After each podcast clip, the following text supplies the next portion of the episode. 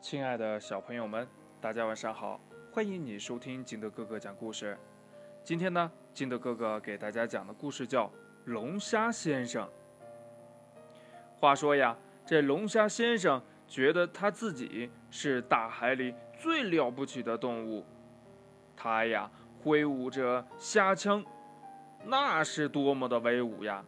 这长长的虾须是多么的漂亮呀！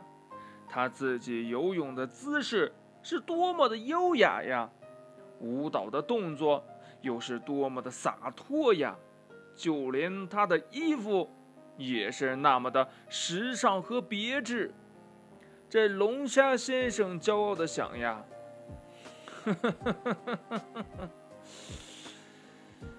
大海里有谁比得上我呢？”就在这个时候，他看见一只小乌龟从他的眼前慢吞吞地经过。龙虾先生炫耀地舞起了手里的长枪，就像舞蹈演员那么好看。小乌龟用佩服的眼光看着他，不住地叫好。龙虾先生听了，虽然嘴里不说话，但是心里呀可乐开了花。舞到最后呀。龙虾先生用手中长枪点了一下小乌龟的脑袋，故意问道：“喂，小乌龟，你会什么本领啊？”小乌龟吓得哎呦一声，脑袋呀滋溜的就钻进了壳壳里。过了一会儿呀，小乌龟见外边没有什么动静，才不好意思的伸出脑袋来说：“呀，你为什么要打我呀？”龙虾先生好笑的问：“呢，哎，我是问你有什么本领。”小乌龟不好意思的说：“呀，我我什么也不会，只知道有危险了就藏进壳里面去。”龙虾先生听了哈哈大笑呀，说：“呵呵，你那个壳儿又笨重又难看，还成天背在身上。”难怪你走路那么慢呢，扔掉它你该多轻松呢！小乌龟笨嘴笨舌的，知道自己根本说不过龙虾先生，它只是摇摇头，没有说话。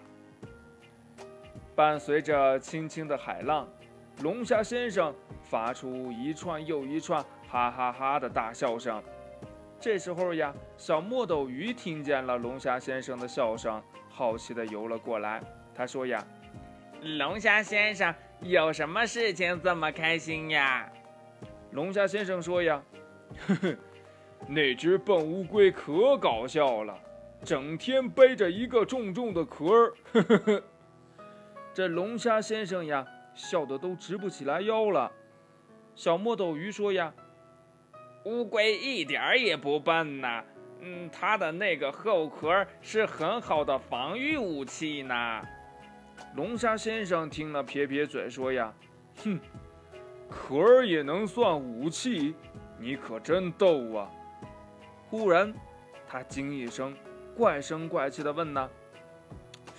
哦，我说你怎么那么喜欢小乌龟的壳呢？”原来呀，龙虾先生看到墨斗鱼的身上也套着一个捡来的海螺壳呢。龙虾先生嘲讽小墨鱼说：“呀，嘿嘿，你可真滑稽呀！自己没有壳就捡人家小海螺的壳装酷啊！”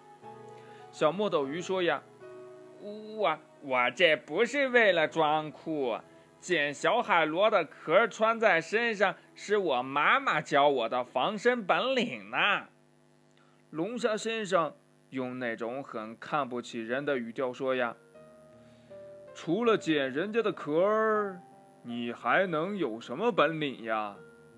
小墨斗鱼不服气地说：“呀，我我还会放墨汁呢。”龙虾先生呀，端着心爱的长枪，摆了一个姿势，骄傲地说：“呀，你这个软体动物可真搞笑呀！放墨汁有什么用？这算什么本领呢？啊！”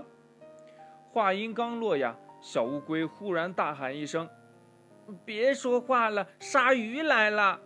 说完呀，他就机灵的把头缩进了壳里，藏了起来。这时候呀，果然有一条大鲨鱼晃晃悠悠的冲了过来。他先发现了小乌龟，于是施展自己的绝技，张开大嘴向小乌龟冲了过去。可是聪明机灵的小乌龟早已经将自己的身体缩进了壳里，任凭那大鲨鱼怎么折腾。也无法吃掉小乌龟。泄气的大鲨鱼气哼哼地转头向龙虾先生冲了过来。这时候，龙虾先生举着长枪，摆出了一个进攻的姿势，看起来呀，好像要和大鲨鱼决个高低的样子。但是他的腿呢，却不听他的指挥了，身体呀，也不争气地哆嗦了起来。小墨斗鱼见了，大喊一声。龙虾先生，快跑啊！但是，这位龙虾先生已经吓呆了，眼看鲨鱼的大嘴巴呀就要把它吞下去了。这时候，只见小墨斗鱼猛地向前一撞，用身上穿的海螺壳猛地往鲨鱼的牙齿上撞了过去。这大鲨鱼呀，吓得往后一退。小墨斗鱼伸出手，一把把这个龙虾先生从大鲨鱼的嘴边给拽了出来，扯着他就往远处跑啊！大鲨鱼很生气，张开大嘴巴就要向他们追过来。小墨斗鱼一看形势紧急，赶紧打开自己肚皮里藏着的小墨斗，猛地向大鲨鱼一喷，只听咕嘟一声，周围呀。就立刻安静下来了。